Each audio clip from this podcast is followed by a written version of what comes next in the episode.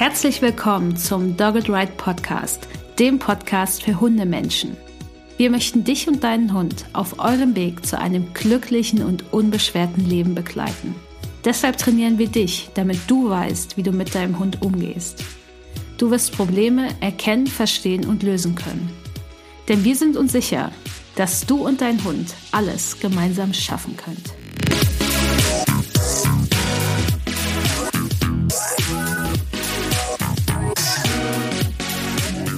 Hallo und herzlich willkommen zur Folge 66 im Dogged Ride Podcast. Ich bin Uli, ich bin Gründerin von Dogged Ride und heute geht es um ein heftiges Thema, worüber wir unbedingt mal sprechen wollten. Und zwar um das Thema Hunde abgeben. Also ein Hund soll nicht mehr bei dir leben. Du möchtest ihn loswerden oder es funktioniert einfach nicht mehr.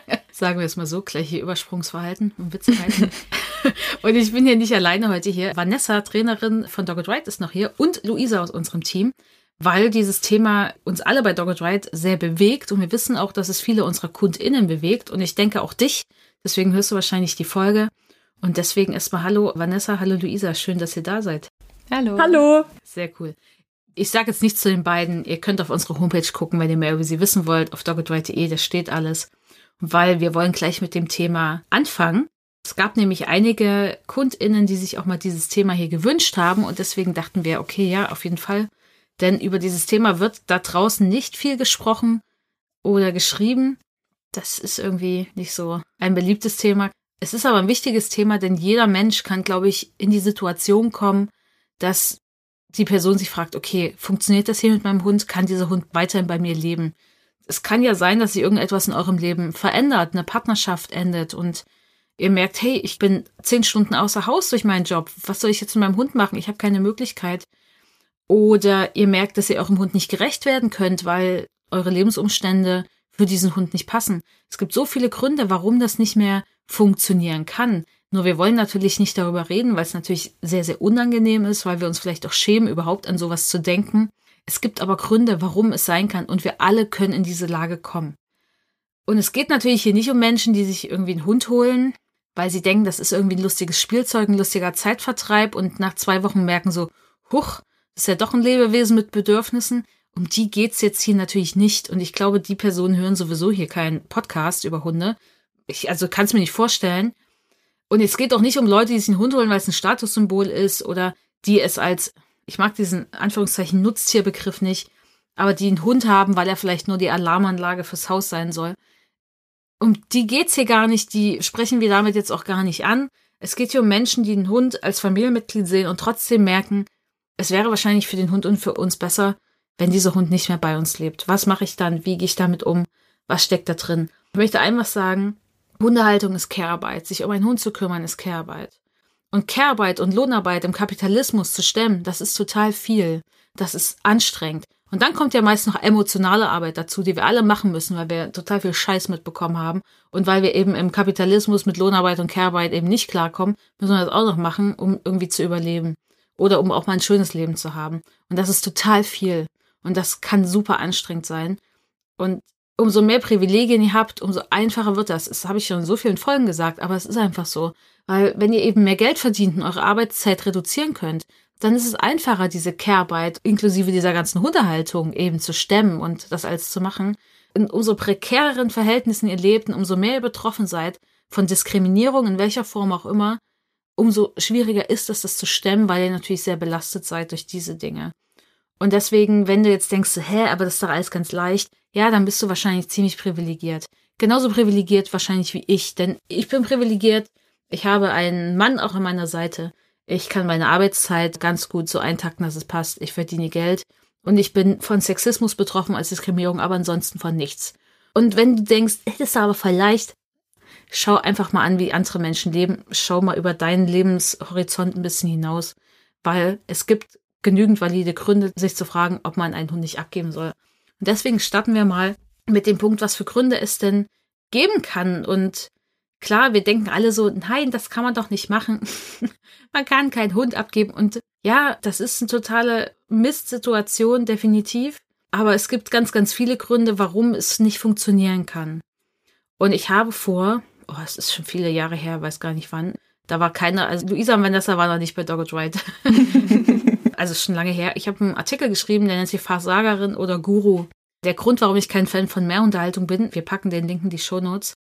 Und dem Artikel schreibe ich darüber, warum ich total krass mit dem Leben mit drei Hunden struggle, warum das für mich nicht schön ist, warum ich nur noch einen Hund haben möchte später, warum ich mich nie wieder dafür entscheiden würde, zwei Hunde zu haben. Hatte ich ja lange, jetzt nur noch einer, aber damals waren es ja drei, warum das für mich schwierig ist.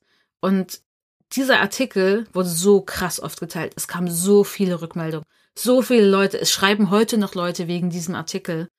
So viele haben kommentiert, haben geschrieben, oh mein Gott, endlich sagt das mal jemand. Ja, das ist so. Es haben sogar Leute geschrieben, ja, ich kam auch nicht mit meinem Bruder klar, auch das war schwierig. Alle denken immer, wir sind eine Familie und das passt. Aber das ist gar nicht so. es war einfach total heftig, was da passiert ist. Und endlich hat es einfach mal jemand sich getraut, irgendwie zu sagen. Und andere Leute haben sich gesehen gefühlt in ihren eigenen Struggle, die sie haben. Und dann gab es natürlich auch Leute, die aber auch gesagt haben, so, hä, wieso? Das ist total schön. Für mich ist jeder Moment total geil mit meinen Hunden. Und das ist total toll. Das heißt aber nicht, dass es jeden anderen Menschen immer auch so geht. Deswegen, es gibt total viele Gründe.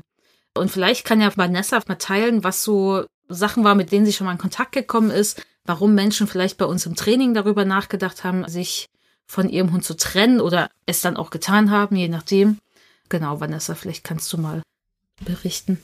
Also die Gründe waren tatsächlich relativ unterschiedlich und ich finde halt auch, dass das im letzten Jahr ganz schön zugenommen hat.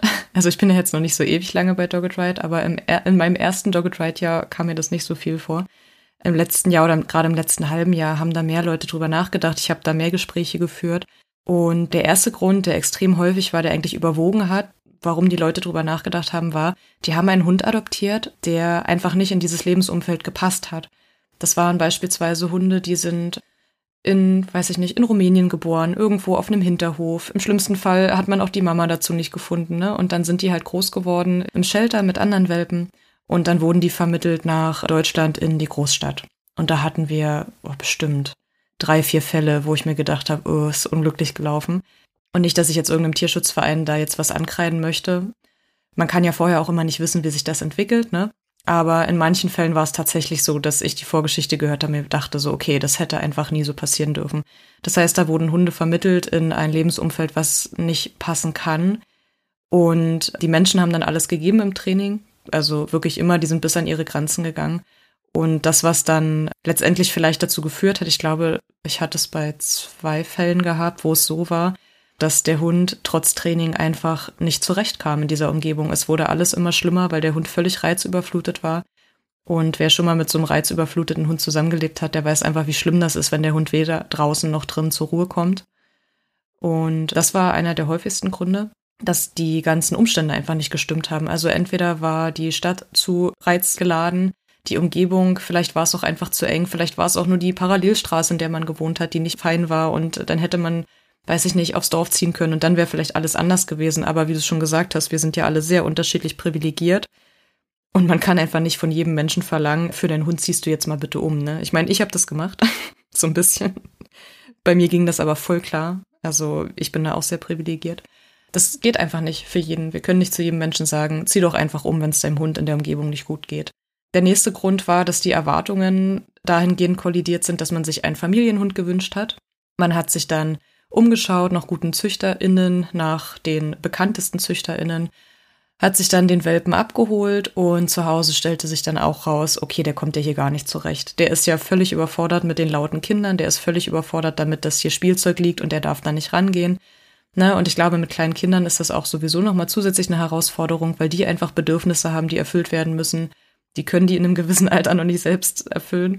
Und mit einem Welpen ist das genauso. Und dann hat man dann so ein Paket zu Hause sitzen, an Frust ganz viel, an Bedürfnissen, die erfüllt werden müssen und irgendwie will man ja selber auch nicht hinten runterfallen. Ne? Und das habe ich jetzt auch zur Zeit im Training, dass da viele, viele Familien sind, die sich einfach was ganz anderes gewünscht haben.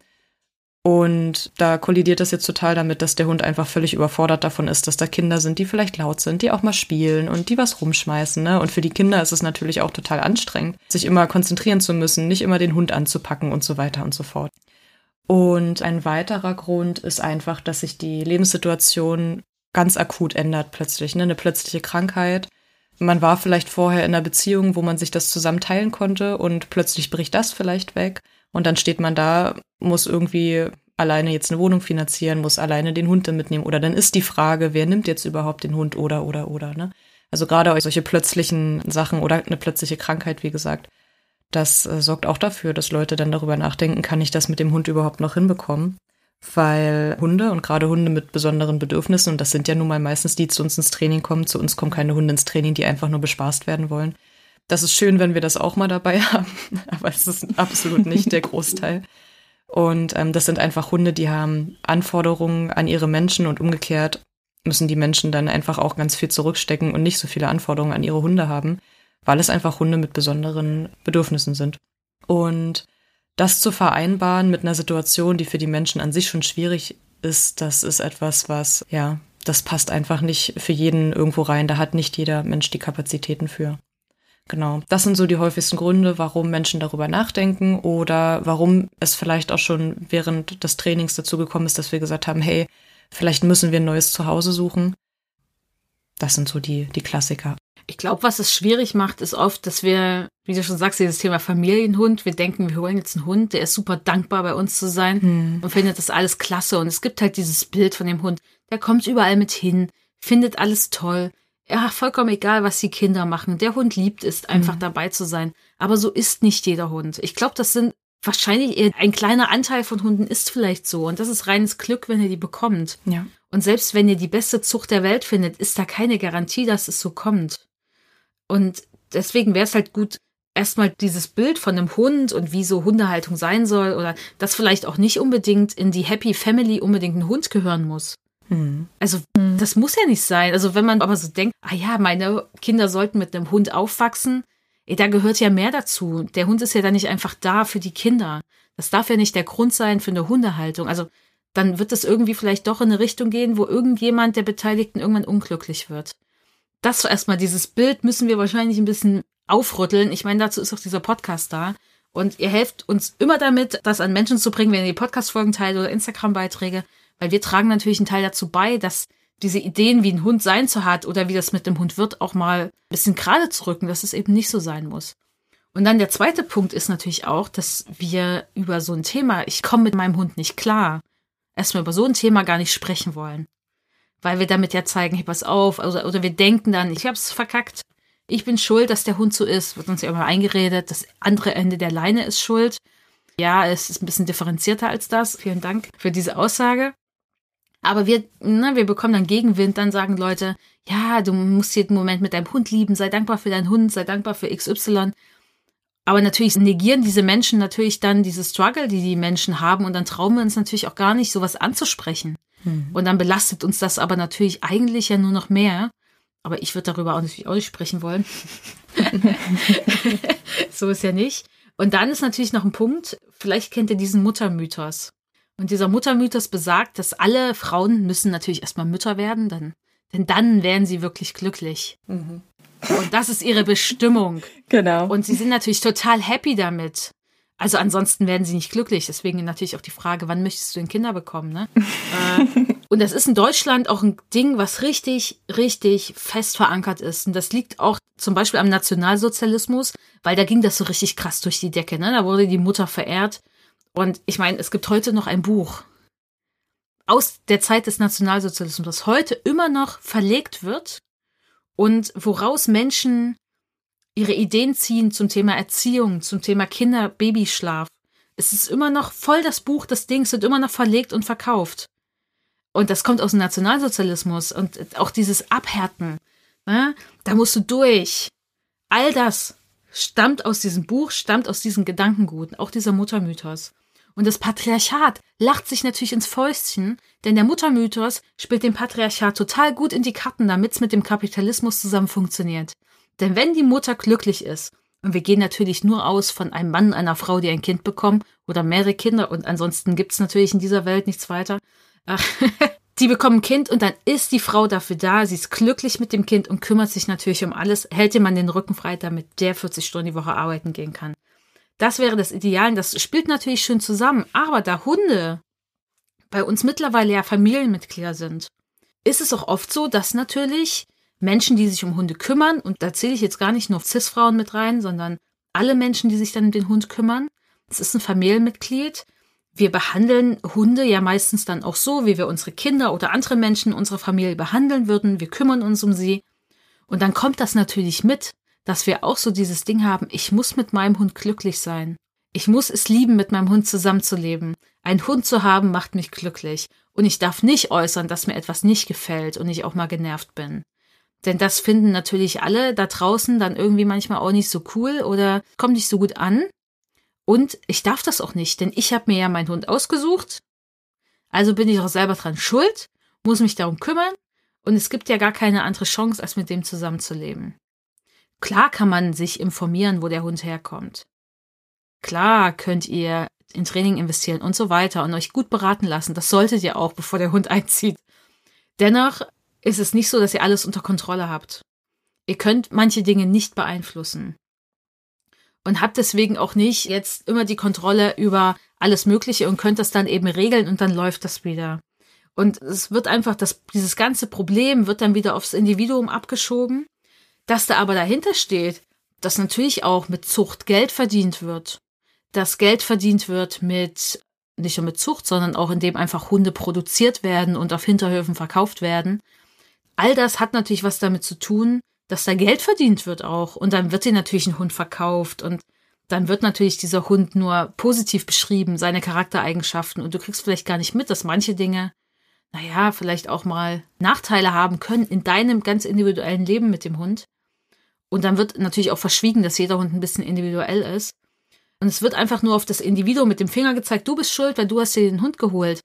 Das aber eigentlich ein Problem ist, dass mit Hunden Geld verdient wird im großen Maße auch. Ich meine, okay, wir verdienen mit Training auch mit Hunden Geld, aber wir verdienen nicht mit einer Produktion von Hunden zumindest Geld. Dass eigentlich das System auch Kacke ist, in dem wir leben. Und dass das System natürlich auch dafür sorgt, dass wir nicht so viele Kapazitäten haben, dass uns die Außenwirkung wichtiger ist. Ich meine, das sind alles strukturelle Probleme und systemische irgendwie Probleme. Da können wir nicht sagen, immer das Individuum ist schuld. Natürlich sollen wir Verantwortung tragen für unsere Entscheidung, bitte. Und wir sollten verantwortlich damit umgehen, auch mit Hundehaltung. Aber dennoch können wir natürlich das System, in dem wir leben, so nicht einfach sofort ändern. Und deswegen müssen wir auch da mal ein bisschen schauen, dass wir natürlich Menschen jetzt nicht vor den Pranger stellen. Heißt das so? Vor den Pranger stellen? An. An den Pranger, ne? Auf den Pranger. Egal. Wir stellen die an den Pranger und zeigen auf die. Dabei ging es uns vielleicht auch mal so, aber wir haben es schon wieder vergessen. Habt ihr denn schon mal drüber nachgedacht, eure Hunde abzugeben? Luisa, wie, wie ist es denn bei dir? jetzt muss ich mich outen hier. Nee, also es kam jetzt noch nie so ein konkreter Gedanke, Amaya muss weg, aber klar ist es schon ein Gedanke, der immer mal wieder aufkam, vor allem so, mh, hm, wie schön wäre es jetzt ohne Hund. Einfach weil Amaya halt auch sehr, sehr, sehr, sehr viel von mir abverlangt und ich halt auch nicht damit gerechnet habe, dass sie so ein anstrengender in Anführungsstrichen Hund ist.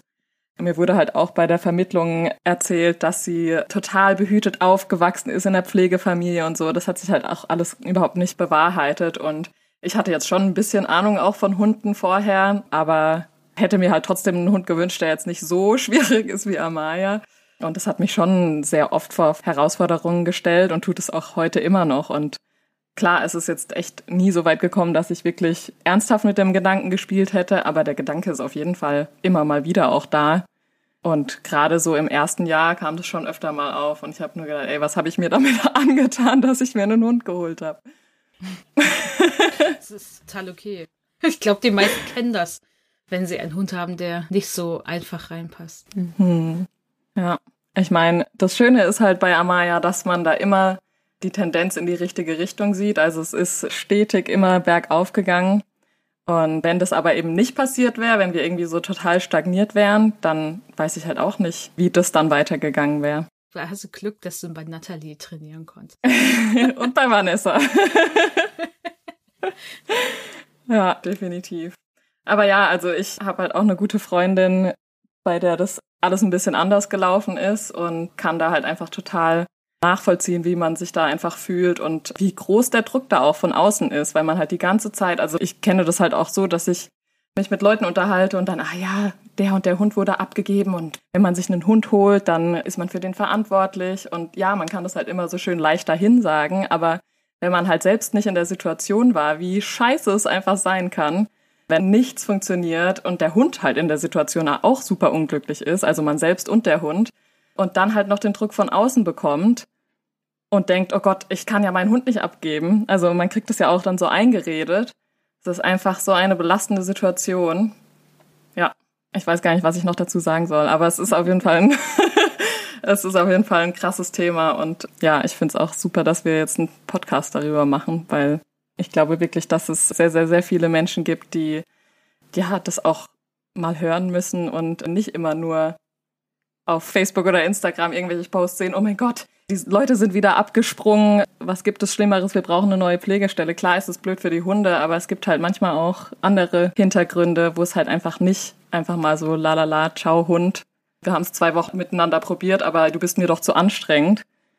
So ist es ja halt oftmals nicht. Also zumindest gibt es auch andere Geschichten. Definitiv. Vanessa, wie ist bei dir? Mm, jetzt kommt der Moment, wo ich euch alles schocke. ich habe sogar schon einen Hund wieder abgegeben. Jetzt also, nein, was? Nee, Quatsch. Oh mein Gott. Oh mein Gott. Wie kannst du nur Trainerin sein und jetzt wieder einen zweiten Hund haben? ja, das waren die Gedanken, die ich mir damals gemacht habe. Ne? Ich hatte damals, das ist jetzt schon viel. Deswegen hast du es also nicht bei deiner Bewerbung erzählt, ne? Genau, genau. Das habe ich gar nicht erst erzählt. Verschwiegen. Weil ich dachte mir so, boah, die Uli, die denkt sich da sonst Mhm, was. Alles klar. Ich habe es ja auch so ein bisschen verdrängt, ne?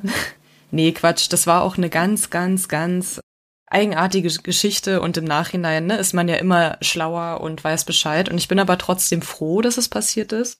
Also ich erzähle auch gleich noch ein bisschen was dazu, weil den Menschen, die mir erzählen, dass sie drüber nachdenken, den Hund abzugeben, und das sind ja auch abseits von Dog and Ride Menschen, ne? Da sind ja auch viele, wo dann einfach mal angefragt wird oder man kriegt das bei Instagram mit, ne? Und dann schreibt man ein bisschen. Und wenn ich den Leuten sage, hey, ich habe auch schon einen Hund abgegeben, dann merkt man wieder total die Last abfällt, weil eben dieses Bild von einer Trainerin, ne? Das ist halt so, da klappt alles und da ist alles super. Und wenn ich denen dann sage, hey du, bevor ich Trainerin war, habe ich einen Hund wieder abgegeben, weil es nicht geklappt hat, das hilft den Leuten, glaube ich, schon ziemlich doll zu verstehen, dass das jedem Menschen mal passieren kann. Und bei mir war es halt damals so, ich hatte Mara zu dem Zeitpunkt zwei Jahre, glaube ich, und ich weiß wirklich nicht mehr, das ist ja jetzt auch schon ein paar Jährchen her. Ich neige ja auch zum Verdrängen. Ich weiß wirklich nicht mehr, wie ich auf die Idee gekommen bin, dass ich jetzt gerade zu dem Zeitpunkt einen zweiten Hund brauche. Ich weiß es nicht mehr. Keine Ahnung. Aber jedenfalls hatte ich einen Hund gefunden über die Internetseite und ich meine auch heute noch und damals habe ich das gedacht, dieser Hund wäre perfekt für mich und Mara, das würde super funktionieren. Und dann war ich vor Ort im Tierheim, habe den besucht, war total begeistert. Das war eigentlich der Hund, den ich danach nochmal gesucht habe. Also ein ganz ruhiger, älterer Rüde, total gelassen, total cool mit allem und einfach nur durch einen blöden Schicksalsschlag da im Tierheim gelandet. Ich glaube, da sind die BesitzerInnen oder die Besitzerin ist verstorben, ich weiß es nicht mehr, irgendwie so eine Geschichte. Und dann habe ich gesagt, hey, ich möchte den Hund adoptieren. Ich finde das total super. Ich komme, weiß nicht, paar Tage später mit meiner Hündin. Ich möchte mit beiden spazieren gehen und gucken, was Mara dazu sagt. Und nun bin ich dann hingefahren. Ich bin auch ein ganzes Stück gefahren, ich glaube eine Stunde mit dem Auto. Hatte Mara dabei, komm da an und plötzlich hieß es, ach je, nee, der ist schon vermittelt. Der ist gestern ausgezogen. So, und dann war ich halt so, ja, okay, cool für den Hund, schade, shit happens, jetzt bin ich halt hergefahren, aber macht nichts, wir fahren wieder zurück. Und als ich schon am Gehen war, kam dann eine andere Kollegin und meinte so, aber wir haben einen anderen Hund, der ist ähnlich, der wird super passen. Und der Hund war quasi Simon in klein. Das war ein Jagdhund-Mischling, also wirklich Jagdhund durch und durch, der gerade, der kam vor einer Woche aus Spanien oder so, wohnte da auch erstmal in Einzelhaft, weil er sich im Zwinger mit den anderen Hunden nicht verstanden hat. Ja, alles Red Flags, ich weiß. Ich weiß. Ich sag heute auch so, um Gottes Willen, was habe ich mir dabei gedacht? Er war unheimlich niedlich, unheimlich anhänglich und als ich mit beiden Hunden spazieren gegangen sind, haben die sich nicht großartig füreinander interessiert. Und ich dachte mir aber gleich, das wird nichts. Also ich bin auf dem Spaziergang, ich glaube, mein Papa war damals noch dabei und mein Papa hat auch gleich zu mir gesagt, nee, du, das sehe ich nicht. Ich glaube, das kann nicht funktionieren und ich war mir auch ziemlich sicher, dass das nicht funktioniert. Nur habe ich mich aber so belabern lassen, weil mir wurde dann im Tierheim natürlich auch ein bisschen Honig ums Maul geschmiert, ne? Und das mögen wir ja alle, weil mir dann gesagt wurde, und Mann, und die Mara, die ist ja so toll geworden. Ich hatte sie nämlich aus dem gleichen Tierheim. Und das hat ja so super funktioniert. Und wenn der Hund bei mir eine Chance kriegt, dann ist ja der, der wird ja der beste Hund auf der Welt. Und besser kann er es ja nicht bekommen und so weiter und so fort. Sodass ich mir dann irgendwie gesagt habe, ja, hm, okay, wenn die das schon denken, dann wird das ja vielleicht wirklich. Und ja, kurzerhand eine Nacht drüber geschlafen. Nicht lange genug offensichtlich. und habe dann gesagt, okay, wir machen das, ich adoptiere den. Und die haben aber zu mir gleich gesagt, ihr könnt auch erstmal eine Probewoche sozusagen haben. Eine Probewoche, wo wir erstmal gucken, funktioniert das. Ne? Und jetzt wissen wir alle, eine Woche ist nicht viel Zeit. Das heißt, hätte man sich auch schenken können. Aber damals war ich begeistert und war so, wow, wie entgegenkommt. Und dann kam der Hund bei mir zu Hause an und hat das erste Mal schon Mara attackiert, weil er total gestresst war, der arme Kerl. Dann hat er, ich hatte damals ja noch Nagetiere gehabt und na klar, hätte ich mir denken können, dass so ein kleiner Jagdhund sich sehr doll für meine Nagetiere interessiert. Und das wussten auch die Menschen im Tierheim, die haben immer gesagt, nein, hier im Tierheim hat er noch nie Jagdverhalten gezeigt.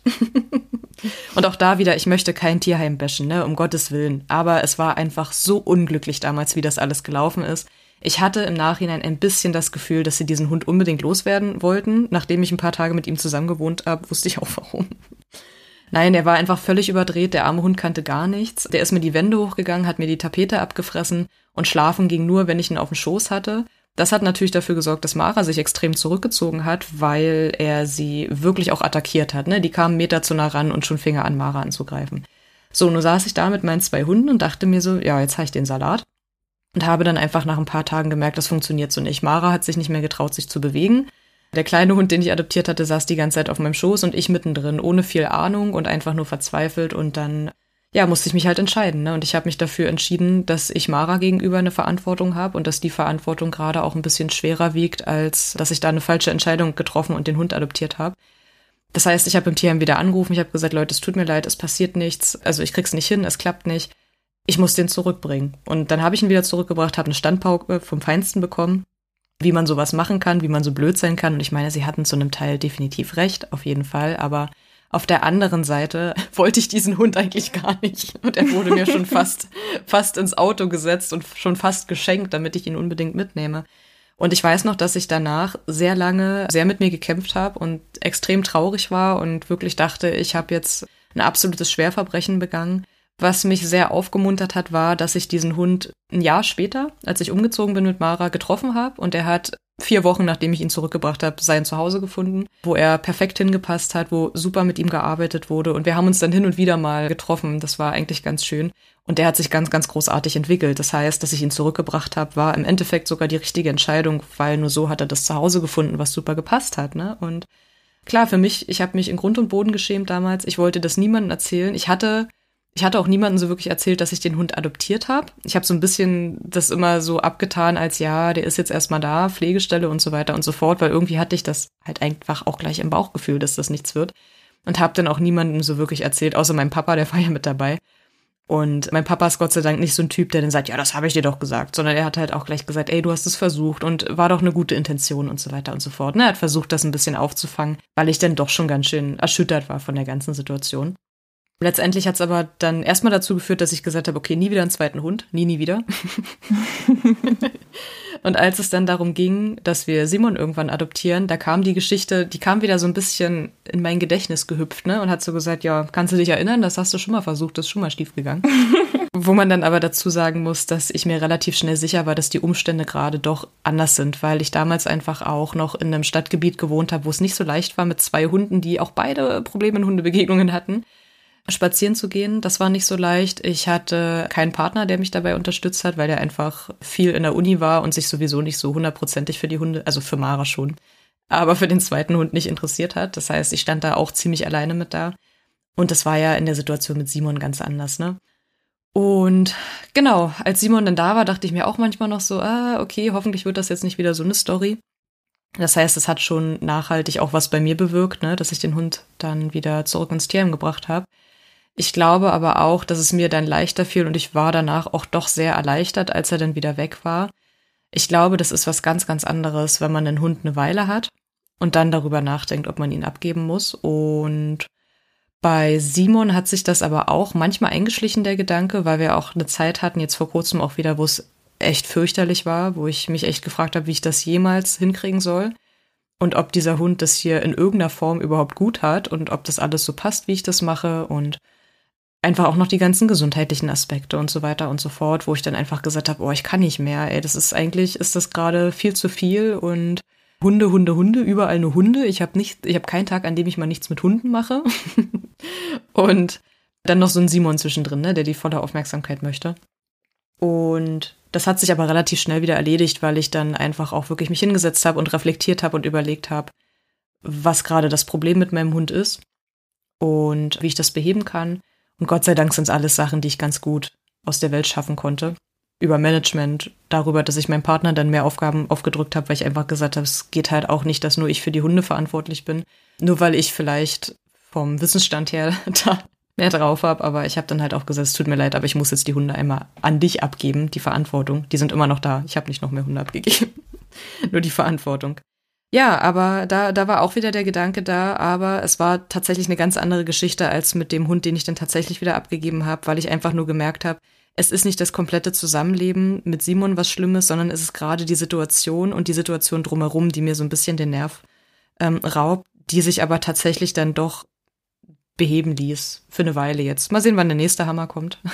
Simon hat ja da irgendwie immer so ein bisschen was im Gepäck. Immer wenn ich denke, cool, jetzt läuft's gerade, dann kommt noch ein Hammer raus. Kenn ich Aber auch. Ich bin, ja, ja, ich bin mir sehr sicher, dass äh, Simon hier nicht mehr auszieht. Also nicht von meiner Seite aus. Wenn er mir irgendwann sagt, er möchte gehen, dann können wir drüber reden. Aber von meiner Seite aus wird das nicht passieren. Ganz bestimmt nicht. Und Mara sowieso nicht. Ihr habt ja gerade schon so ein paar Sachen genannt. Da kommen ja so viele Gedanken auf, wenn man darüber nachdenkt, ob man den Hund abgeben könnte, möchte, will. Und auch Schuldgefühle. Und da denkt man ja viel darüber nach, so, was werden denn die anderen über mich denken? Mhm. Oh ja. Ja. Weil das denkt man ja eh schon so. Was denken die über mich, wenn der Hund mal bellt? Was denken die über mich, weil mein Hund kann immer noch nicht alleine bleiben? Oder was denken die über mich, weil mein Hund das und das eben noch nicht kann? Aber meistens denken die Leute nicht so viel über uns nach, weil sie denken halt auch genauso viel über sich selbst nach, wie wir das machen. wir sind ja eher damit beschäftigt zu denken, was denken die jetzt über mich? Und ich meine, wenn Menschen uns verurteilen, wir können das ja meistens eh nicht aus der Welt nee. schaffen. So, also entweder kommt man dann vielleicht ins Gespräch oder auch eben nicht. Und wenn ihr wollt, könnt ihr ja gerne unsere Podcast-Folge dann weiterleiten, damit die Menschen vielleicht einen Zugang zu diesem Thema bekommen. Aber man kann da meistens gar nicht so viel machen. Aber mir hilft es zu wissen, dass Menschen eigentlich genau mehr, genauso viel über sich selber nachdenken wie ich dann, wenn ich so denke, was denken sie über mich? Und dass sie das wahrscheinlich genauso denken. Ja. Mir passiert das auch ganz oft, auch wenn man das natürlich nicht so gern möchte, ne? Und dann sehr auch auf sich selber achtet. Aber manchmal schleicht sich auch so ein Gedanke ein. Zum Beispiel, ich sitze im Bus und sehe draußen eine Person und die macht irgendwas komisches. Und dann erwische ich mich auch, dass ich kurz so, keine Ahnung, nehmen wir jetzt mal als Beispiel, die hat einen komischen Hut auf. Ich habe noch nie so einen Hut gesehen. Und gucke aus dem Bus und denke mir so, boah, was ist das denn für ein Hut? Und das denke ich mir ganz kurz. Und eine Stunde später habe ich das schon wieder komplett vergessen. Und dann denke ich mir auch ganz oft so, ja krass, anderen Menschen geht's wahrscheinlich genauso. Die sehen mich so einen Bruchteil einer Sekunde, vielleicht auch mit meinem Hund. Und das wissen die nächste Woche schon gar nicht mehr.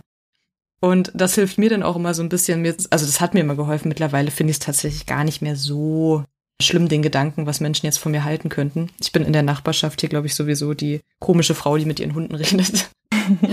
in ganzen Sätzen. Das finden die hier ganz kurios auf dem Dorf. Und genau, das, das hilft mir da immer so ein bisschen, dass ich weiß, ja, das haben die eh gleich wieder vergessen, weil die Leute haben so viel anderes zu tun. Ich denke aber schon, dass es auch so ein bisschen ein Trigger sein kann, wenn man halt wirklich einen Hund auch abgegeben hat und mhm. die Leute dich dann vielleicht auch fragen, ja, wo ist denn dein Hund? Ja. Darüber zu sprechen, weil es halt einfach schmerzhaft ist für einen selbst. Und klar, die Leute vergessen es vielleicht dann wieder oder denen ist es eigentlich egal. Sie interessieren sich halt nur dafür. Vielleicht meinen sie es auch gar nicht böse. Aber es ist halt dann für die Person, die den Hund abgegeben hat, trotzdem ein Scheißmoment. Ja, voll. Ich habe dazu noch eine Geschichte. Als ich ja vor ein paar Wochen beim Inlineskaten hingefallen bin, war das erste, was ich dachte, fuck, wie viele Autos haben das hier jetzt gesehen? Oder Menschen in Autos. Weil da fuhren ja die ganze Zeit Autos, ne? Es war so ein breiter Radweg an so einer äh, Bundesstraße, Landstraße. Ich habe mir so, oh mein Gott, wie viele haben das jetzt gesehen? Mann, ich habe mich hier voll hingelegt. Dachte, das war aber keiner hat angehalten, ne? Okay. Und dann kam mein Mann, der war ja hinter mir joggen mit dem Baby im Wagen. Und ich sag so zu ihm, ja, keiner hat angehalten, ey, aber wie viele haben das jetzt so gesehen? Also, da war überhaupt kein Auto. Mhm. Aber in meiner Wahrnehmung sind an mir Autos vorbeigefahren und Menschen darin, die alles gesehen haben. Aber es ist nicht passiert, da war niemand. Niemand außer meinem Ehemann hat es gesehen. Das Baby hat geschlafen, hat es Gott sei Dank auch nicht gesehen. Ich weiß nicht, ob das nicht verstörend sein könnte für so ein kleines Wesen. Aber mein Mann meinte, da war niemand. Aber ich bin davon ausgegangen, dass da Menschen waren, die es gesehen haben. Einfach nur, weil es mir auch so unangenehm war, dass ich einen Berg runtergefahren bin und mich hingelegt habe. Aber es war niemand da. aber mir kam es halt so vor, als hätten es ganz viele gesehen, aber es war nicht so. Da war kein Auto, da war kein Mensch, gerade in dem Moment. So. Da kamen dann wieder welche, wo ich dann lachend am Boden lag oder so, fast weinend und dann wieder hochgekrabbelt bin, aber gesehen, wie ich hingefallen bin und so nochmal 30 Sekunden später hat niemand irgendwas gesehen. Da kamen erst wieder Autos, als mein Mann auch bei mir war und der war noch ein ganzes Stück hinter mir. Ja, aber da war niemand. Also ich glaube, manchmal sieht das auch gar niemand, wenn man was macht, was irgendwie einem unangenehm ist. Hm. Und dass ihr euch so viele Gedanken macht über euren Hund und eine Abgabe und dass es euch schlecht geht, zeigt ja eigentlich, dass ihr da auch empathisch involviert seid. Voll. Ich meine, wenn es hm. euch irgendwie am Hintern vorbeigehen würde, würdet ihr wahrscheinlich euch gar nicht mit dem Thema befassen und dann verdrängt ihr es oder ihr verdrängt sehr gut, aber dann ist es vielleicht euch auch egal gewesen. Und es gehört ja eigentlich dazu, dann auch zu trauern und ja, dann einen Prozess halt danach vielleicht auch durchzumachen. Dann denken wir natürlich auch schnell, ne, ich bin ein schlechter Mensch. Ja, aber Menschen, die einen Hund abgeben, die haben ja nicht einen Hund dazu, der vollkommen happy ist in dem Leben, was er führt. Das ist äußerst unwahrscheinlich. Bei einem Mensch, der dann nicht klarkommt, der merkt, hey, der Hund passt hier nicht rein, ist sehr unwahrscheinlich, dass der Hund sich dort 100% wohlfühlt. Klar, der Hund hat wahrscheinlich einen Menschen abbekommen, der sehr viel für ihn macht, der seine Bedürfnisse erkennt. Und der hat es da bestimmt auch gut, weil der Mensch sich anstrengt. Dennoch gibt es aber bestimmten Ort, wo der Hund besser aufgehoben ist. Und dass es natürlich so viele Hunde auf der Welt gibt, ey, das ist nicht deine Schuld. Also, wir können natürlich eine ganz kleine Lösung des Problems sein, indem wir darauf achten, woher der Hund kommt, indem wir Tierschutz in irgendeiner Form unterstützen, indem wir guten Tierschutz unterstützen, die auch schauen, dass vor Ort Hunde kastriert werden, die nicht vermittelbar sind, dass natürlich nicht so viele Hunde entstehen auch, weil der Platz natürlich gar nicht da ist. Wir können viele Dinge vielleicht tun, aber wir können natürlich dieses ganze Problem nicht lösen. Das liegt weder an unserer Verantwortung, noch haben wir diese Macht.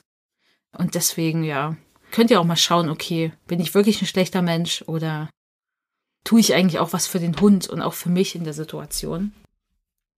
Dann ist natürlich immer echt eine krasse Frage und das war, als wir so die Situation mit den drei Hunden, da stand ja schon zur Debatte, okay, Aski ist hier so auf Pflege und am besten Fall vermitteln wir Aski irgendwo anders hin. Ihr wisst alle, Aski ist immer noch da, der wurde nie vermittelt.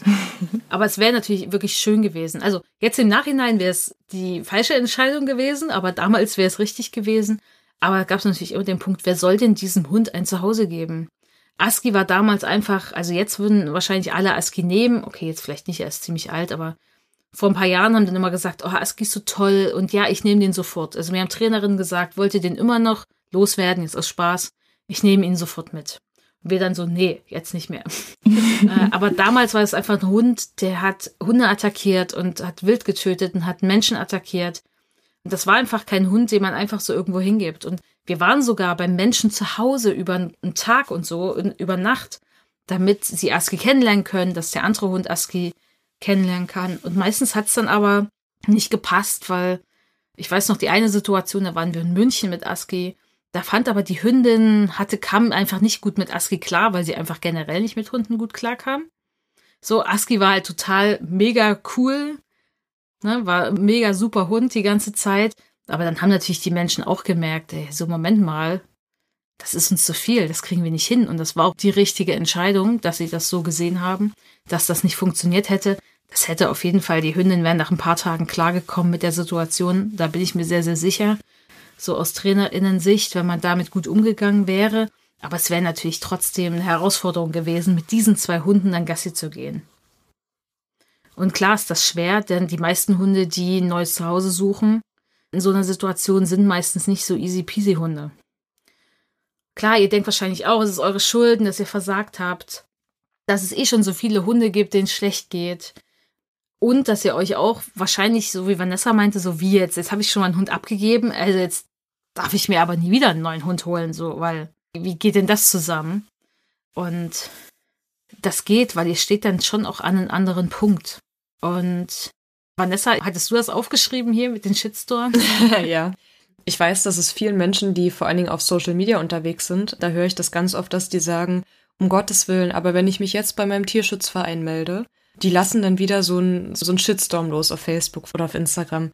Es gibt halt auch in der Arbeit mit, also in der Arbeit von Tierschutzvereinen sehr oft Momente, wo man einfach nur frustriert ist, weil ganz, ganz, ganz oft gibt es nämlich doch die Fälle, dass die Menschen sich einfach wirklich nicht überlegen, wie du es eingangs halt erwähnt hast, was so ein Hund eigentlich mit sich bringt. Hm. Und die dann einfach nur sagen, hey, ich rette jetzt einen Tierschutzhund, weil damit kann man richtig super auf Instagram Werbung machen. Und dann, also es gibt wirklich so eine Fälle, leider, ne? Und dann fällt den Menschen auf, boah, krass, so ein Chihuahua auf dem, aus dem Tierschutz, der bellt ja noch viel mehr als so ein normaler Chihuahua. Das ist ja übelst anstrengend. ja, alles schon erlebt. und dass dann natürlich diese Tierschutzvereine auch sehr frustriert sind und mal den ein oder anderen scharfen Satz benutzen, um zu sagen, jetzt ist der Hund wieder zurück. Oder jetzt ist der Hund zurückgekommen, obwohl vorher alles geklärt wurde und plötzlich musste der Hund jetzt, das passiert ja leider auch sehr oft, dass dann gesagt wird, der Hund muss jetzt sofort weg, jetzt über Nacht. Als ich noch aktiv mit dem Tierschutzverein war, da gab es teilweise Drohungen, der Hund würde eingeschläfert werden, wenn wir als Verein nicht sofort eine Pflegestelle finden. Und das ist natürlich die Kehrseite der Medaille und deswegen verstehe ich auch total, dass Tierschutzvereine hm. dann doch auch regelmäßig darüber aufklären und auch einfach mal sagen, wir haben keinen Bock mehr. Hm. Auf der anderen Seite ist es oft so, dass das vielleicht Menschen lesen, die in der Situation sind, einen Hund abzugeben, die kriegen den dann einfach nur ausgespielt. Und den Kontext kriegt unser Gehirn in dem Moment aber gar nicht mit, dass man sagt, hey, das ist eine ganz andere Situation als meine, weil man sich ja eh schon Vorwürfe macht und fragt, bin ich jetzt schuld an der Situation, bin ich ein schlechter Mensch? Und wenn man sowas denn liest, ich glaube, das kann einfach zusätzlich noch dafür sorgen, dass man sich noch mehr in den Kopf macht und noch mehr sagt, okay, ich bin wirklich ein schlechter Mensch, es liegt wirklich an mir und dass dann natürlich doch die Hemmung da ist, einem Tierschutzverein zu schreiben. Und ich glaube, das ist auch noch so ein Punkt, der natürlich in unserer, also was heißt in unserer heutigen Zeit, einfach in dem Umgang, den wir ja mit Social Media haben, ich glaube, der erschwert es tatsächlich manchmal noch. Auf der anderen Seite geht es selten in den Posts von diesen Tierschutzvereinen wirklich um Menschen, die alles gegeben haben für ihren Hund, sondern das sind halt wirklich Situationen, wo die Menschen dann wirklich sagen, ach so, hoppala, so ein Hund hat Bedürfnisse, äh, das hätte mir ja jemand vorher sagen können, ne? So ist es halt leider sehr, sehr, sehr oft. Ich kann euch mal dazu die Podcast-Folgen empfehlen, die ich mit Vanessa aufgenommen habe zum Thema Tierschutzhunde.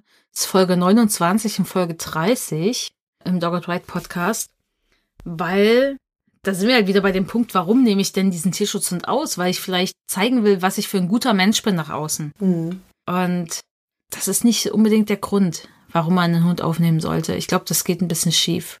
So, da kann man vielleicht noch ein bisschen mehr emotionale Arbeit in sich selbst investieren in dem Moment. Weil das würde dem Hund sehr gut tun. Weil dann geht ihr nicht mit den, also ich schaut ja nicht nach den Bedürfnissen des Hundes. Und klar, es gibt aber auch Shitstorms, die sind bestimmt ungerechtfertigt. Ja, definitiv. So, und ich glaube, das größte Problem mit Social Media ist ja, ne, ich teile jetzt irgendwas von Aski und dem Baby und alle denken so, oh, das passt ja alles super gut zwischen diesen beiden. Ist bestimmt mega toll. Ja, aber Aski ist trotzdem auch mal abgenervt von dem Baby und findet nicht immer alles mega toll, was dieses Baby macht. Aber glaubt ihr, das teile ich mit euch oder halt dann noch eine Kamera drauf? Ganz bestimmt nicht. Hat ja gerade was anderes zu tun, wenn es nicht gerade zufällig eine Kamera auf die gerichtet ist, was natürlich meistens nie der Fall ist in dem Moment. Da bin ich anderweitig beschäftigt und das würde ich auch so gar nicht teilen. Und wenn ich es teile, würde ich es natürlich auch in den Kontext einordnen. Aber wir denken immer, nur weil wir diese Menschen online sehen oder dieses Hundeprofil sehen, dass wir 24-7 von diesen Menschen oder Hunden kennen. Aber es ist ja gar nicht so. Wir kennen einen ausgewählten minimalen Teil, den der Mensch mit uns über diesen Hund teilt. Meistens sind das halt die schönen Sachen oder die Sachen, wo man schon was draus gelernt hat, aber nicht die Sachen, an denen man gerade verzweifelt. Das macht man meistens dann ein bisschen später und teilt es dann. und das ist ja auch total okay, aber das müssen wir uns ja vor Augen führen, dass es erstmal so ist. Und das müsst ihr euch auch mal wieder sagen, wenn ihr euch Profile anguckt. Also das hat jemand ausgewählt und online gestellt und nicht einfach 24-7 mitgefilmt und dann einfach da reingepackt, sondern das hat jemand ausgewählt. Selbst die schlechten Momente wählt jemand aus und stellt sie euch zur Verfügung. Und das ist auch total okay, aber das verleitet einfach dazu, sich ein komisches Ideal zu schaffen. Ich glaube, dem könnt ihr auch nicht entfliehen. Das ist, mhm. glaube ich, passiert bei uns allen so, ob wir das jetzt wissen oder nicht. Und dann gibt's natürlich Menschen, und das passiert ganz oft, wenn man irgendwas mal teilt, kommentieren dann immer Menschen. Und das finde ich total suspekt. Ich liebe jeden Moment mit meinem Hund. Ich bin für jeden Moment, für jede Sekunde dankbar. Und ich denke mir immer so, ey, das ist wirklich toll, wenn das wirklich so für dich ist. Aber ich kann es mir irgendwie gar nicht vorstellen. Aber vielleicht ist es auch nur mein Problem, dass es bei mir nicht so ist. Oder vielleicht bin ich ein undankbarer Mensch, aber ich kann es mir einfach nicht vorstellen, dass es wirklich so ist. Also ich würde das vielleicht auch schreiben, wenn es mir super gut geht, aber das wäre halt jetzt nicht so meine 24-7-Aussage. Aber es ist mir auch total suspekt und vor allen Dingen ist es schwierig, das so hinzuknallen, weil das kommt ja oft auf Antwort, wenn jemand so von seinem Struggle berichtet, die er mit seinem Hund vielleicht hat oder sie. Und das negiert natürlich diese Probleme, die ich selber habe und meine eigenen, meine Emotionen, die ich habe, wenn jemand mir das so hinknallt. Und man vergisst einfach vielleicht auch, dass es vielleicht andere Lebensrealitäten gibt als die eigene, wenn man so eine pauschale Aussage trifft. Klar, sie reden über sich selber, aber vielleicht ist es der unpassende Zeitpunkt, genau das dann dahin zu knallen. Finde ich zumindest. Ich wäre damit immer sehr vorsichtig. Ja, und deswegen, wenn ihr das denkt, schreibt es vielleicht nicht überall drunter, wenn jemand irgendwie mal sagt, hey, heute war der Tag mit meinem Hund beschissen. Lasst es doch einfach stecken und fragt vielleicht die Person eher, wie ihr sie unterstützen könnt, als zu sagen, also ich liebe ja jeden Moment mit meinem Hund. Ah ja, okay, vielen Dank für diese, für diesen Beitrag. Ja. Aber da denke ich mir immer so, okay, liebst du es auch, wenn du in eine Tierarztpraxis fahren musst mit deinem Hund? Liebst du es auch früh um vier im Regen spazieren zu gehen, weil dein Hund Durchfall hat? Also das denke ich mir dann halt auch immer so. Vielleicht ist ja auch alles geil. Weiß ich ja nicht wie gesagt, ich habe ja keinen Einblick in das Leben, aber. Ja, es ist, wie du schon sagst, es, es passt halt einfach nicht als, als Kommentar in jede Situation. Und ich glaube, das gibt's bei Kindern auch extrem oft, oder? Oder wenn nicht sogar noch öfter, dass dann gesagt wird, man muss das immer alles lieben und alles ist so toll. Natürlich musst du alles lieben, erstens, weil du bist ja Mutter und bist dann richtig happy, dass du ein Kind hast. Ja. Das ist deine Lebenserfüllung. Ja. Und wenn das nicht so ist, bist du falsch. Und natürlich, wenn man sich beschwert darüber oder sagt, hey, das ist nicht geil, dann kommt natürlich die Keule, hast du doch selber so ausgesucht. Ja, Warum ja. hast du denn Kinder? Warum hast du denn Hund? Warum hast du ein Meerschweinchen? Es ist deine Schuld. Also komm damit klar. Ja. Friss oder stirb. Ja. das ist natürlich dieses ganze große Problem. Ich meine, erstmal schämen wir uns extrem dafür, dass wir so denken, weil sowas von außen kommt. Und wir denken natürlich auch, klar, ich versagt, ich krieg's halt nicht hin. Aber es ist nicht immer der Fehler eines Individuums, sondern das System ist auch oftmals einfach kacke und nicht so, dass wir das hinkriegen können. Und gerade Scham ist natürlich was, das kostet uns extrem viel Energie, es kostet uns extrem viele Ressourcen, wir denken da ganz viel drüber nach. Das blockiert sehr unser System, wenn ich es mal so nennen sollte. Und Brene Brown kennt ihr vielleicht, wenn nicht, ich kann euch ihren Podcast empfehlen, Unlocking Us oder ihre Bücher, googelt es einfach mal hat ja ganz viel über Scham geschrieben und auch geforscht. Und für sie ist Scham eine ganz schmerzhafte Emotion und sie sagt, wir schämen uns als Menschen, weil wir Angst haben, dass uns Menschen ausschließen oder wir nicht mehr dazugehören, aufgrund bestimmter Handlungen oder bestimmter Gedanken. Und wir werden ausgeschlossen aus der Gesellschaft, wenn wir diese Sachen mit den anderen Menschen teilen oder sie eben das erfahren, was wir getan haben, also wofür wir uns schämen. Das sorgt einfach dafür, dass wir keine Dinge tun, die irgendwie der Gesellschaft oder der Gruppe schaden. Also zum Beispiel, ich schäme mich dafür, weil ich habe jemand getötet. Ist gut, dass du dich schämst, dann machst du das nämlich im besten Fall auch nicht. Und das unterstützt die Gruppe, weil wir werden überleben. Also ganz, ganz, ganz, ganz, ganz vereinfacht gesagt. Mit einem sehr drastischen Beispiel. ich hoffe, ihr bringt keine Menschen um. Vielleicht muss das jetzt eine Triggerwarnung bekommen. Naja vergesst einfach dieses Beispiel, ne? Darum geht's ja nicht. Aber wenn ich jetzt meinem Hund abgebe und andere erfahren das, dann sagen sie vielleicht, äh, du bist eine schlechte Hundehalterin, du gehörst dir nicht mehr zu, darfst nicht mehr mit uns Gassi gehen. Wir mögen dich nicht mehr, weil du hast es gemacht. Dabei ist das wahrscheinlich gar nicht so. Und wahrscheinlich werdet ihr auf Menschen treffen, wenn ihr euch verletzlich zeigt und offen damit umgeht und das auch teilt, die sagen, oh krass, wie geht's dir jetzt? Okay, was war da los? Und wie können wir dir vielleicht helfen? Deswegen was gegen Scham am besten hilft, ist offen über diese Sachen zu sprechen und sich verletzlich zu zeigen. Und deswegen gibt's auch diese Folge, dass ihr vielleicht die Chance habt, über dieses Thema mehr ins Gespräch zu kommen und das auch mal zu artikulieren. Denn ich glaube, wenn ihr darüber sprecht, dass ihr darüber nachdenkt, euren Hund abzugeben und das nicht mehr nur mit euch selber versucht auszumachen, findet ihr bestimmt andere Lösungen. Ob das jetzt ist, dass jemand sagt, hey, ich nehme deinen Hund auf, oder ob ihr merkt, hm, vielleicht muss ich das ja gar nicht, weil es gibt auch andere Möglichkeiten, wie ich das Thema lösen kann. Was auch immer es ist, aber ich glaube, da kommt was in Gang und zumindest verschwendet ihr nicht mehr diese ganze Energie und diese ganzen Ressourcen auf diese Scham oder euch zu schämen und euch im stillen Kämmerlein tausend Fragen zu stellen, die ihr eh nicht beantworten könnt. Da komme ich gleich zu dem Punkt, welche Fragen solltet ihr euch denn stellen, wenn ihr darüber jetzt nachdenkt, äh, muss ich meinen Hund abgeben? Sollte ich meinen Hund abgeben? Was kann ich tun? Und das Erste, was ihr euch fragen solltet, ist, was belastet euch denn am Leben mit eurem Hund? Also was ist das denn? Ist es der Hund an sich oder sind es andere Lebensumstände? Weil vielleicht könnt ihr da irgendwas dran ändern, wenn es andere Lebensumstände sind, die euch belastet, oder ihr könnt euch irgendeine Entlastung schaffen. Oft ist es nämlich auch hilfreich, und das hat ja auch Vanessa gesagt, eine 24-7, alles nur Hund, Hund, Hund. Und dann ist da auch noch mein Hund, der irgendwie ganz viel von mir braucht. Und dann ist es vielleicht eine Lösung, wenn das möglich ist, dass ihr Pause haben könnt von eurem Hund. Und ich habe Auf Instagram gibt's ein Profil, Karina, wie heißt sie auf Instagram? Radical Softness. Und Karina hat einen Hund aus dem Tierschutz und ich habe das jetzt nicht mit dieser Person abgesprochen, aber sie hat ein großes Profil, deswegen denke ich, dass sie das teilen kann, weil sie das eh öffentlich teilt.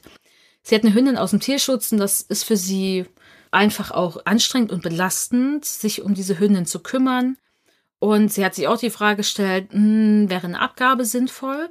Das wollte sie aber nicht. Und ihre Lösung ist, dass sie ab und zu mal einen Tag Pause vom Hund hat und deswegen hat sie sich eine Hundepension gesucht, da wo sie lebt, die sie gut findet, wo dieser Hund gut aufgehoben ist, wo der Hund sich wohlfühlt und ab und zu gibt sie die Hündin in diese Pension für einen Tag oder auch mal zwei und dann macht sie etwas ohne den Hund. Was auch immer sie da macht, ihr Leben einfach leben oder was Besonderes, spielt ja gar keine Rolle, aber sie hat ab und zu mal Pause von ihrer Hündin. Und das tut ihr insofern gut, wie gesagt, das ist nur das, was ich von ihrem Instagram-Profil in den Stories entnehmen konnte, dass sie dadurch ihre Akkus wieder auffüllt, um wirklich für diese Hündin da zu sein und ihr das zu geben, was sie braucht. Und so funktioniert das. Und diese Hündin wurde nicht abgegeben. Und deswegen denkt man in solche Richtungen. Das heißt natürlich, dass man eine Hundepension an der Hand hat. Das heißt auch, dass man sich das finanziell natürlich leisten können muss. Aber für manche von euch wird das möglich sein. Dann natürlich der Punkt, kann mich eine Trainerin unterstützen? Kann mich eine Verhaltenstherapeutin, Schrägstrich Tierärztin unterstützen in irgendeiner Form? wenn es jetzt darum geht, dass der Hund irgendwelche Skills braucht, um besser klarzukommen in eurem Leben. Oder auch eine Einschätzung braucht. Jetzt sage ich euch aber eins, kommt ja nicht zu uns ins Training mit der Frage, ob ihr den Hund abgeben sollt. Ihr kommt zu uns bitte ins Training, wenn ihr entschieden habt, dass der Hund bleibt. Wir trainieren nicht mit Menschen, die sich noch fragen, ob sie den Hund abgeben wollen. Dafür sind wir die falsche Adresse. Wenn das im Trainingsprozess entsteht, diese Frage, ist das total okay. Ja. Aber wenn ihr euch schon vorher fragt, hm, ich weiß nicht, ob der Hund bleiben soll, ihr seid meine letzte Chance. Nein, wir sind nicht eure Chance. Es ist eure Verantwortung. Die werdet ihr nicht auf uns abwälzen. Wir können nämlich auch nicht zaubern. Wirklich nicht. Und das ist total unfair, dass eine Vanessa, Natalie oder welche Trainerin bei Dogged Ride auch immer dann dasteht und merkt, es hängt jetzt alles an mir, ob dieser Hund bleiben kann oder nicht. Und das geht nicht. Also das geht wirklich nicht. Da müsstet ihr schon sehr, sehr viel Geld bezahlen, damit wir das aushalten können. Also ich weiß nicht, wie viel Geld das sein muss, aber so funktioniert das wirklich nicht, muss ich wirklich sagen. Das ist nicht fair. Ihr solltet die Entscheidung getroffen haben, dass der Hund bleibt und dann kann das Training starten. Wenn ihr aber schon wisst, der soll eigentlich gehen, dann sind wir nicht die Trainerin für euch, weil wir trainieren ja euch und nicht euren Hund. Und deswegen, da muss diese Entscheidung schon getroffen sein. Aber wenn natürlich im Zuge des Trainingsprozesses die Frage aufkommt, ob der Hund vielleicht doch gehen sollte, sind wir natürlich weiterhin für euch da. Das ist natürlich überhaupt kein Ding, wenn ihr schon im Prozess seid. Aber bitte jetzt nicht zu uns kommen und so fragen, hey, ich will den Hund abgeben, könnt ihr uns helfen? Wir können euch da auch nicht helfen. Wir machen keine Beratung zu einer Abgabe des Hundes. Wir trainieren mit Menschen, wo der Hund bei ihnen lebt.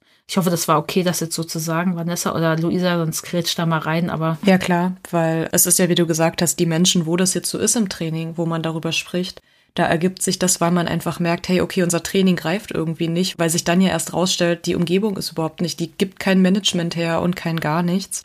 Und die Menschen kommen ja zu uns ins Training mit der Einstellung, dass die wirklich was übers Training ändern wollen. Und wenn sich dann aber mhm. herausstellt, das geht nicht, weil Training braucht nun mal auch gewisse Umstände. Das ist einfach so dann ist das was anderes. Und wenn ich zum Beispiel in einem Vorgespräch das manchmal raushöre, ach, wir sind uns aber eigentlich gar nicht so sicher, dann, und ich glaube, Luisa macht das genauso, dann sagen wir sofort, okay, sorry, aber dann, dann gibt es andere TrainerInnen, die sich das vielleicht ein, zwei Stunden mal angucken und dann eine Einschätzung geben. Das gibt's mit Sicherheit, aber wir sind halt nicht diese Stelle dafür. Mhm. Genau, aber deswegen trotzdem wendet euch an TrainerInnen. Fragt euch auch, wo könnt ihr Hilfe finden? Ja, und vor allen Dingen erlaubt euch auch mal den Gedanken wirklich durchzudenken. Also wenn das jetzt das erste Mal aufkommt, dass ihr merkt, okay, ich habe das Gefühl, dass ich den Hund vielleicht abgeben muss. Ich kenne das von mir selber auch. Gerade bei schwierigen Entscheidungen, man neigt dazu, man stellt sich ja das ja dann so ein bisschen visuell vor, ne? Und überlegt dann, was wären dann so die Schritte und dann erlaubt man sich das nicht, weil man dann sagt, nein, das darf ich nicht und das geht nicht oder weil uns die Trauer dann packt und wir schon beim Gedanken daran total zusammenbrechen. Es hilft mhm. aber sehr, vielleicht auch mit einer Person, der ihr sehr vertraut, das mal durchzusprechen und das wirklich mal im Kopf durchzugehen. Wie sieht das aus? Wie sieht mein Tag aus ohne den Hund? Wo lebt mein Hund vielleicht? Und dann Schritt für Schritt das durchzuvisualisieren, weil meistens ist es so, wenn man den Gedanken einmal zu Ende gebracht hat, dann hat man danach ein bisschen Klarheit. Dann sagt man entweder wirklich, okay, ich kann mir das nicht vorstellen. Also so war es bei mir und Simon jetzt. Ich habe mir wirklich vorgestellt, wie das wäre, wenn dieser Hund jetzt woanders lebt. Und ich habe mir Schritt für Schritt Gedanken gemacht, an wen wende ich mich. Also ihr müsst gar nicht wissen, an wen ihr euch wenden könnt. Stellt euch einfach vor, ihr wendet euch an irgendeine Person. Ihr sprecht mit der Person, die lernen den Hund kennen, die sagen, ja, den nehmen wir, dann ist der Hund weg. Und das habe ich mir alles vorgestellt. Und als ich es dann zu Ende gedacht habe, war ich dann ziemlich ruhig, weil ich wusste, nee, das, das ist nicht das, was wir machen. Der bleibt auf jeden Fall hier. Und es kann aber helfen, das einmal so durchzusprechen und dass ihr euch das auf jeden Fall auch erlaubt und nicht verbietet. Und wenn ihr im Prozess traurig werdet, ist das ja auch völlig normal, weil das ist ja keine schöne Entscheidung.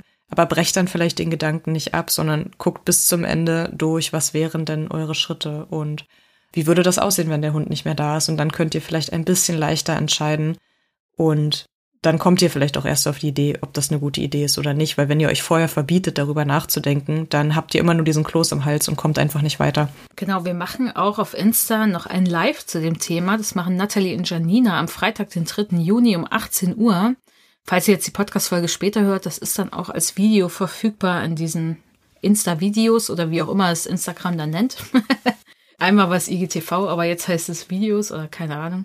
Genau, da könnt ihr nochmal dazukommen, weil da auch nochmal Nathalie und Janina einfach zu dem Thema sprechen.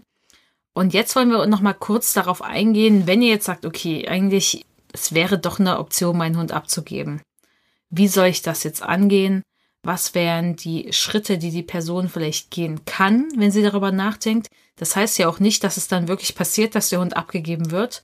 Aber was sind jetzt die Schritte, die jemand gehen soll? Und Vanessa, ich frage dich, weil du hast die Erfahrung auch im Tierschutz. Hm. Wie sollen die Leute das jetzt angehen, wenn sie jetzt wirklich sagen, okay, jetzt soll der Hund ja. ausziehen? Das ist jetzt die einzige Lösung, die wir gefunden haben. Genau. Also wenn wir jetzt davon ausgehen, dass der Gedanke jetzt feststeht und dass ihr sagt, okay, es ist jetzt wirklich so, dann das erste, was ihr meistens machen müsst sogar, weil es vertraglich einfach festgesetzt ist, ist, dass ihr eurem Tierschutzverein Bescheid geben müsst. Ihr müsst einmal Kontakt aufnehmen.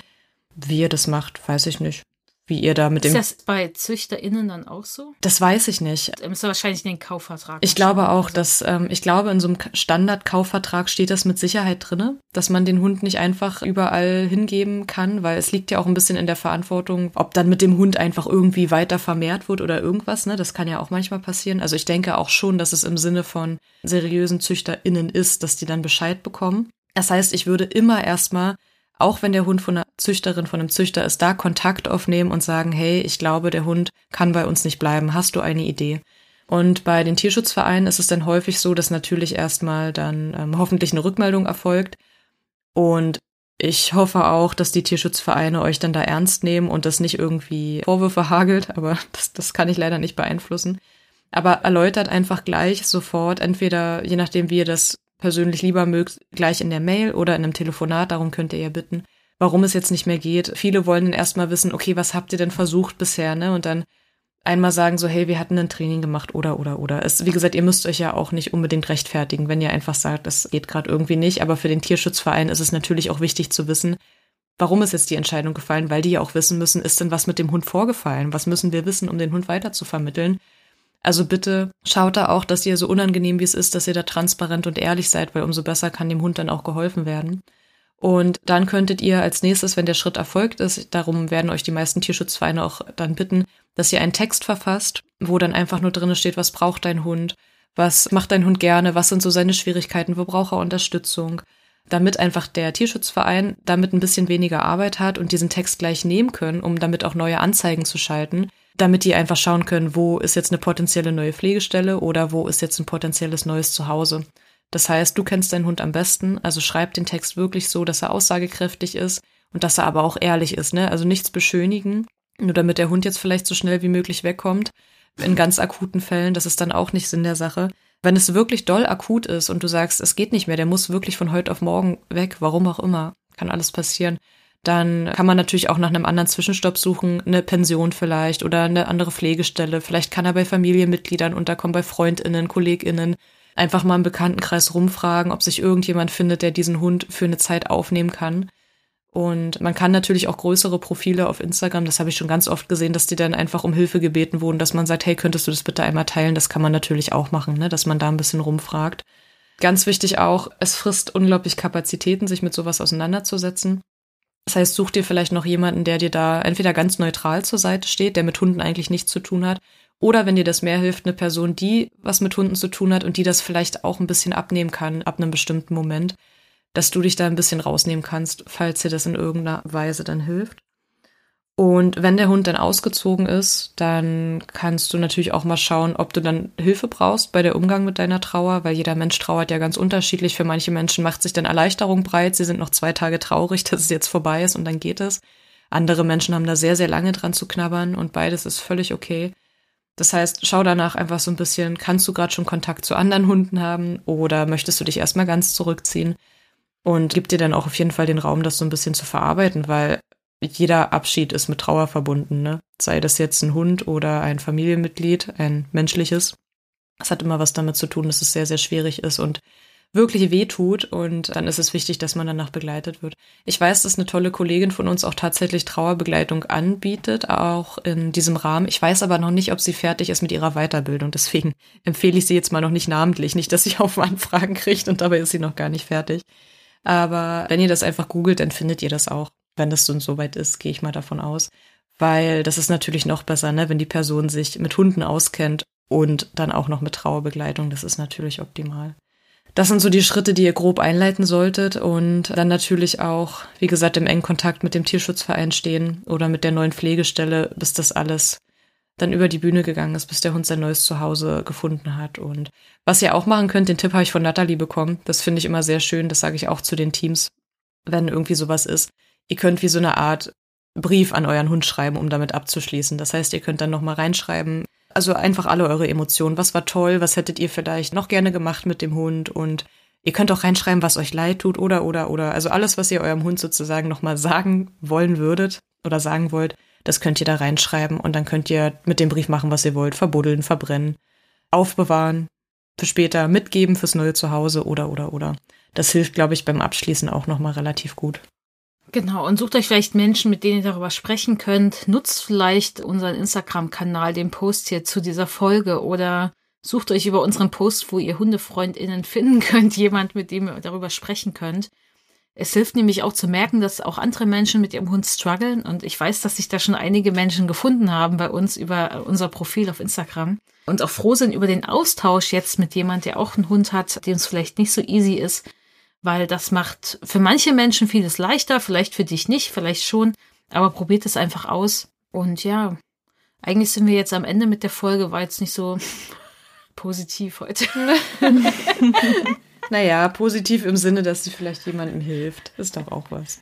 Genau, aber jetzt nicht so, nicht so das äh, Hype-Thema und nee. irgendwie total lustig.